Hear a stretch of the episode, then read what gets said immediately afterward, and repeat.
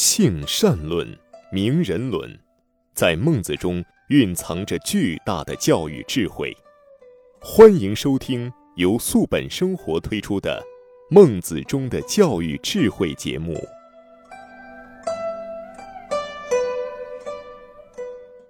听众朋友，大家好，欢迎您收听中华文化大讲堂之《孟子中的教育智慧》节目，我是主持人雅青。在这次节目时间里，让我们有请主讲嘉宾王子超老师带领我们继续学习孟子。王老师你好，欢迎您。雅青老师好，听众朋友好。上一集的节目呢，我们学到了梁惠王章句下当中的，就是您讲到齐宣王呢，就是齐国呀，用五十多天就把这个燕国给攻下来了。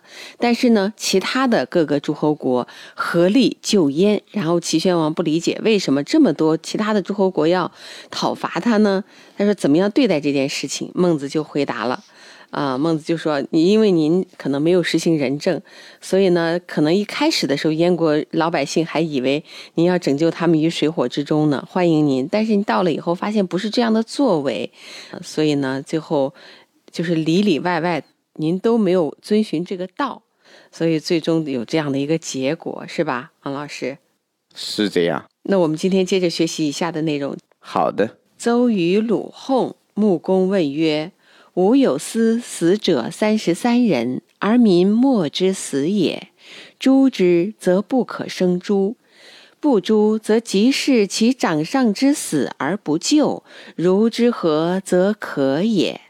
孟子对曰：“凶年积岁，君之民老弱转乎沟壑，壮者散而知四方者。”几千人矣，而君之仓廪实，府库充，有司莫以告，是上慢而残下也。曾子曰：“戒之，戒之！出乎尔者，反乎尔者也。夫民今而后得反之也，君无由焉。君行仁政，斯民亲其上，死其长矣。”这段话讲的是什么意思呢？从其中又能够学到哪些教育当中的智慧呢？我们听王子超老师给我们来讲一讲。好的，周国是鲁国的附属，周呢也是孟子的故乡，孟子就是周国人。这个周呢，现在在山东济宁市的周城县。嗯，这儿呢有孟庙，也有孟子研究院。呃，鲁国和周国呢是邻国，但是周国国家太小，后来呢就成为鲁国的附庸，叫国中之国。对外呢称为鲁国，对内呢周国它还有独立的行政体系，像属于藩属国，在清朝，你像朝鲜就是还有越南、琉球这些都属于我们的藩属国。就是他们国内行的是和我们国内行的政令是一样的，但是呢，他又不可以单纯说成是一个国家，所以呢，这个叫蜀国。但是呢，虽然他是鲁国的属国，但是和鲁国呢并不相，并不和睦，经常呃要有一些呃小的争斗。这种呢，说它是一个战争，还算不上，但是呢，也是要兵戎相见的，所以把这种小打小闹，这儿在孟子呢用了一个字叫“混”，啊，就是起哄的哄，呃，有有一些不和睦，对，起哄了，嗯，对，这个周穆公呢就和孟子非常的。在一次小规模的武装冲突之后，这个周穆公呢就对孟子说：“说这一次我的官吏死了三十三个人，而百姓却作壁上观，一个也没死。”这个周穆公呢，他就说：“你说我杀他们吧，人太多，不能全杀了；你说不杀吧，看着。”领导去死，眼睁睁的看着领导死掉，却无人搭救。你说这怎么办呢？周穆公所说的这个事儿，呃，孟子听到见到的都不在少数。当时确实就是这么一个社会现象，在魏国、在滕国、在齐国，呃，孟子见到这种事儿见到的太多了，因为这就是这个时代的政治特征。孟子之所以周游列国，就是希望领导者和普通民众真正能够形成一个命运共同体。既然是领导者是普通民众的父母官，就要像在家庭当中父母对待孩子那样无私奉献、尽心竭力。领导者自己只管自己享受，根本不顾百姓的死活。呃，碰上困难的时候，让百姓过来来替领导者出谋划策，或者说替领导者去出力，这根本就不可能的一个事。所以呢，孟子平心静气的说：“在说在以前哈，收成不好的年份，你这些老百姓。”老弱者都给饿死了，呃，连尸体都没有办法埋葬，全部扔在沟壑当中。你想想，这是一个什么惨状呢？嗯，就是死了以后挖个坑的力气都没有了，因为挖坑都要消耗热量。是啊，他们直接就把这尸体抬起来。对，老弱是什么？就是孩子是弱。老的呢是老人，就父亲去世了，母亲去世了，孩子也饿死了，而不是正常死亡。死了以后，这个壮年人连个挖坑的力量都没有，也饿得要命，怎么办呢？只好把父亲、母亲的尸体扔到沟里边然后呢，壮者埋完父母的尸体、孩子的尸体以后，就到别的国家讨饭去，各自封赏。各走各的路，你不能成群结伙的，成群结伙的这个往往讨不到，几千人啊，就离开了这个国家。而周国本身就是个小国，对呀，整个周国一共也不见得他有一万人，这几千人就跑了，啊，哦，不是说大家伙整个周国的人都没饭吃，是国家的这个仓库里头满满当当的粮食。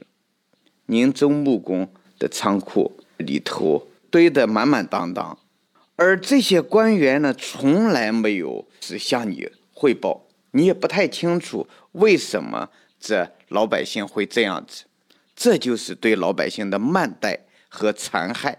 曾子曾经说过：“说注意啊，注意，说戒之戒之，就是注意啊，注意，从你这里边出去的还会返回到你这儿来。”就是出尔反尔，什么意思？对，出尔反尔。嗯，我们今天说的“出尔反尔”，呃，这个词和曾子的意思不一样。一样，但是这个曾子的意思就是说，对，字是一样的。嗯，呃，说你说脏话，你耳朵里一定能听到脏话。听到谁说脏话了？第一次听到的就是你自己说出来的脏话。你说了，你自己听到了，然后呢？第二次你还能听到别人骂你的脏话，对，所以呢，当你听到自己在说脏话的时候，就应该注意了。我说话得好听点呃，我说话好听，我听到的全是好听话。我做事儿要做的漂亮一点那我得到的待遇都是别人对我好，啊，你看着人家死，你都不管，那人家看着你死，人家也不会管，是不是你？这个周穆公问的就是为什么即视其掌上之死而不救？为什么？嗯，因为你看着他死的时候，你也没救他，对，所以他也会看着你死，也不救你。这就是说，你怎么样待别人，别人也会怎么样对待你。嗯，现在老百姓终于得到这个报复的机会，你千万不要责怪他们，否则你会得到更大的报复。这个君无有言，就是别。责怪他们，这是你错了。嗯，呃，我们经常不懂这个智慧，说个我错了。哎呦，我以前在家庭当中矛盾重重，一天和妻子在一起吵架。哦，啊，吵得急了就要离婚。嗯，但是我那会儿从来没提过离婚。嗯，他他总是感觉到和你在一起过得不幸福吧？否则的话，为什么？每次吵架都要提离婚呢？嗯，娶个媳妇儿也不容易。像我们那会儿家庭家小业小，总之不想让他呃离了，离了再娶一个，哟，那费很多钱的。好不容易娶回来，就好好待他吧。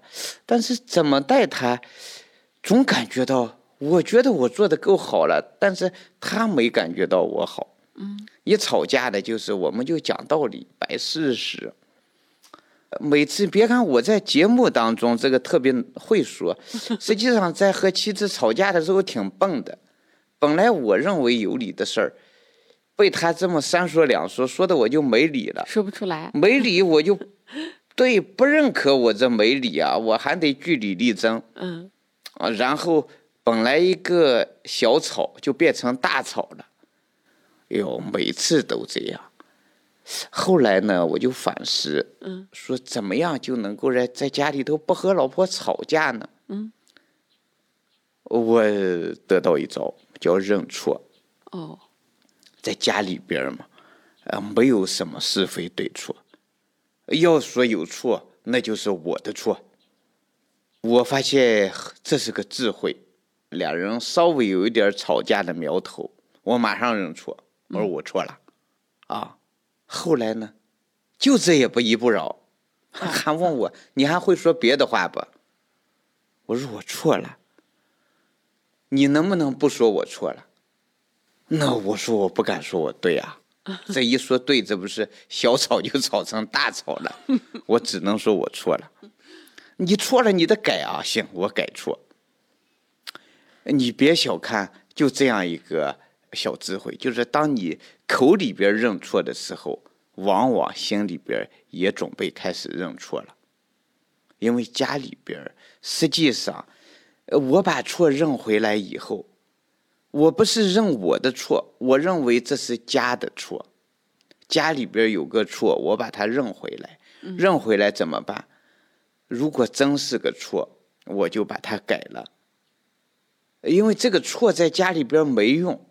就好像垃圾一样，嗯，我把它包装起来，出门以后扔到外边的垃圾堆去，在家里边就没这个错了，嗯，你如果让妻子把这个错认走，啊，我倒有有办法让他把这个错认走，认走以后呢，他不把它处理掉，他会搁置在别的地方，你比如说他把它放在枕头底下。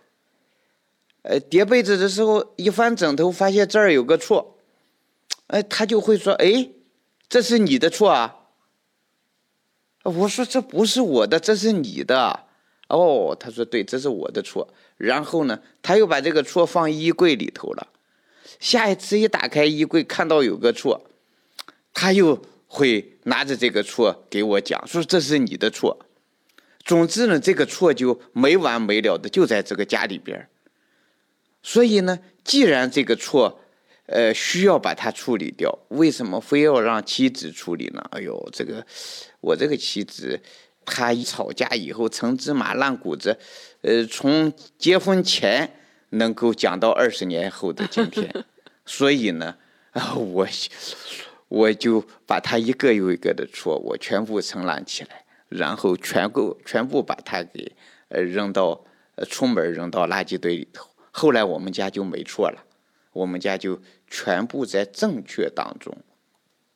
这个周穆公也是，你得认错，认了错就能改错，你不认错，这错就没办法改，因为你都不认错，你认为这是别人的错，对吧？嗯，你看，呃，自己死了三十三个官员，而且老百姓呢做逼上官，他不认为这是他的错。他还想杀老百姓，嗯，这你要不认错的话，以后还会得到老百姓最大的呃报复。所以孟子说：“君无有言，你不要再抱怨老百姓了，这都是你自己的错。如果你要行仁政，这老百姓就会对你好，轻其上，而且死其长。当呃鲁国再来杀你的官员。”他们就会拼命，因为这些官员针对我好，我为什么要去，就是能够看着他见死不救呢？呃，我现在忽然想起我们小的时候，村儿里边有那个下乡干部，哦，这个下乡干部要派饭的，就是他来了以后是轮流去各家吃饭，人家掏钱给粮票，还给钱。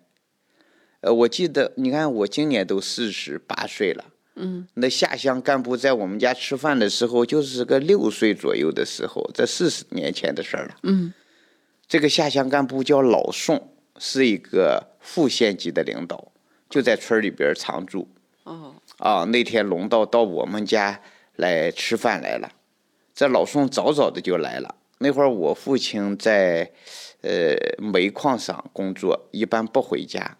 在老宋来了以后呢，挑上桶就挑水去了。我们那儿挑水不容易，哦，在山沟里头挑，平常呢是我挑。哦，老宋来了以后，一看这个还有半缸水呢，呃，倒不是说马上要挑，但是他早早来了，他就挑水去了。哦，那会儿他都有五十岁左右，啊，但是那个力量挺大，一会儿功夫，他就挑那么几担水，就把我们的水缸给挑满了。您说这个干部给你家挑水啊，干别干。王老师？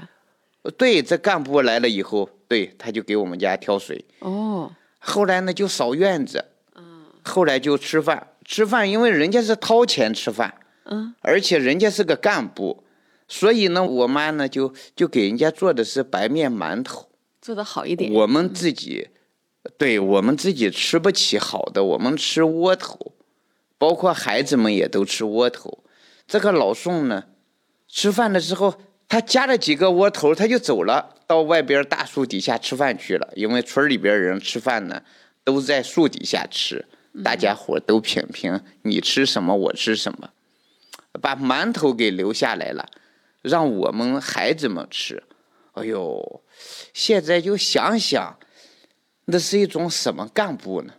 那是真正的共产党员。你像四十多岁了，我现在快五十岁了，我还想着这个人。后来我回去从我们县志当中去找这个人，居然县志当中都没有记载，哦，说曾经有过这么一个干部。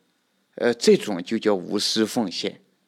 如果所有的干部都像我刚才说的老宋那样子，当时呢，确实是所有的干部都是那个样子。嗯，那老百姓和官员基本上就是鱼水之情。这老宋一说什么话，全村老百姓都愿意跟着他干。哦，所以我们村那会儿是，呃，经常上过我们省报。再后来呢，呃，我们这个村儿就每况愈下。哎呦，我有时候就非常怀念那位共产党员。所以呢，孟子当时所说的仁政，就是一定要让一个国家的百姓和国君真正构建国家命运共同体。这一旦形成命运共同体以后，呃，它就是同进退。嗯，比如说什么叫命运共同体？我经常说，我们身体就是一个命运共同体。我自己的肝，我就不知道它在哪儿，我从来没感觉到过，但是一定存在。它二十四小时在无私的奉献当中。你像，比如说我在这儿录节目，忽然头顶上掉一块砖头下来，我会自觉的把手捂住我的脑袋，啊，把手有可能砸得稀巴烂，但是只要脑袋没事儿，这个身体还能够继续活下去。这脑袋就相当于一个国家的君主，我们经常说首脑，而这个手呢，就相当于老百姓。我们说助手，哎，谁是我的助手、左右手，或者呢能手，这些都是能干的人，我们就叫能手。所以呢，当首脑和助手和能手和跑腿的，你比如说腿就是跑腿的，真正形成像我的这个躯体这样子的命运共同体的时候，碰上困难，腿就会马上跑，让整个身体远离困难；手呢就会护住脑袋，不让这个呃危难危害到脑袋当中。当国家也像人的身体这样成为一个命运共同体，那这个国家的每一个百姓他都会幸福起来。所以，我们说读孟子、读《论语》，你可以仔细的去琢磨。打开儒家大门的，就是两把钥匙，一把钥匙叫推动构建人类命运共同体，一把钥匙呢，就是用道德理性引领人的生物属性，仅此而已。嗯，但是这两个钥匙还可以合为一体。就是让每一个人通过教育无私奉献起来，嗯，呃，这个国家所有的人都会幸福和谐。嗯，王老师这一集里说到的这个两点啊，也是我们节目中反复在说的。第一就是构建命运共同体，小到一个家庭，大到一个单位、一个国家、一个世界、人类，甚至啊。嗯，我们其实就是共同有共同体，其实真的就是共同体，一荣俱荣，一损俱损。所以呢，就是大家主要想到自己利益的时候，就想到其他人肯定也需要这个利益，就是推己及人吧。可以说是，那王老师刚才举了一个例子，在我们节目里就是讲到家庭当中，家庭当中既然有王老师说的错，其实可能不一定真的就是用是非标准去判断出来到底是妻子的错还是丈夫的错。也就是说，有一个人是有情绪了，在当下有情绪了，那就是你让他发出来吧，那我就来接上，是这样。接上以后呢，我把我们共同的这个存在我们两个人之间的这个不和谐的因素给它化掉。那其实两个人的都没有这个呃包袱了，在家庭氛围里就没有这个不和谐的氛围了，是不是这个意思？就说不要去讲道理，也不要去分析。是，因为是家的错，一定当有争执，一定是有错了，没有错就不会有争执。那就是只要有一方先意识到自己能有愿意化解，那就去化解，我们就出来化解。只要有一个人愿意退一步，然后这个马上这个呃这个势均力敌的势就会化掉。他就不会一直在那儿。是，嗯，你比如说像我，我得认为我妻子就是我生命的另一半。对，我们是命运共同体，打不散。就好像我脚 疼，是，我得治脚啊，嗯，我不能埋怨脚啊，嗯，我的手疼，我得去医院去看手去，我不能埋怨手啊，嗯，对不对？对。当我们能够有这样一个心态，夫妻和谐以后。对孩子来说是一个最大的福分，孩子会很高兴，是，呃，他学习就不会有负担，嗯，这样。好的，那到这里呢，我们这期中华文化大讲堂之孟子中的教育智慧，呃，就要结束了。主持人雅青，感谢大家的收听，感谢王自超老师的讲解，谢谢王老师。好，谢谢雅青老师，谢谢听众朋友。王老师，那我们下一期节目继续学习孟子中的教育智慧。好，再见。再见。感谢您收听本期的《孟子中的教育智慧》节目。如果您喜欢我们的节目，可以在微信上搜索关注公众号“素本健康”，输入“孟子”，添加我们的官方微信，这样呢就可以加入我们的听友群，和我们共同交流孟子的教育智慧了。再一次感谢您的收听，下一次节目再会。